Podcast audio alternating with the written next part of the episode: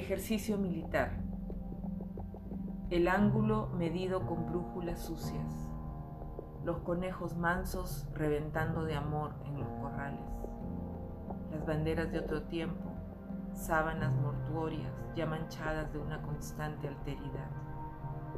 La resiliencia de los valses, lucha reyes tuberculosa. Yo sin saber pronunciar la pequeña palabra que solucionaría esta críptica mesa de tres repetida desde la edad de las pintas en los cerros. Apra o Velasco, o lárgate chino de mierda, o venceremos. No sé pedir perdón, no sé. Sandoval se apellidaba el hombre que se arrancó la pierna en el río. Vino hasta nosotros llorando. No podré caminar más. Otro cojo de mierda.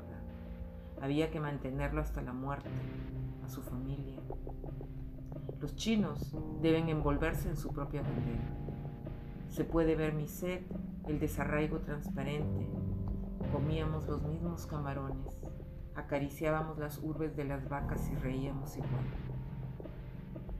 Los hijos de Sandoval y nosotros encima del camión comíamos el mismo arroz, pero luego venía la señora con un tacho grande de agua hirviendo y nos lavaba los pies hasta dejarlos pulcros y transparentes y los demás niños seguían sin zapatos, con las uñas de los pies llenas de otra patria, y los mocos se nos caían igual, pero a mí me los limpiaban con pañuelos traídos de China. Entonces le dije a Sandoval que no era un cojo malo y que sí, que sí nos iríamos pronto de regreso a nuestra verdadera tierra.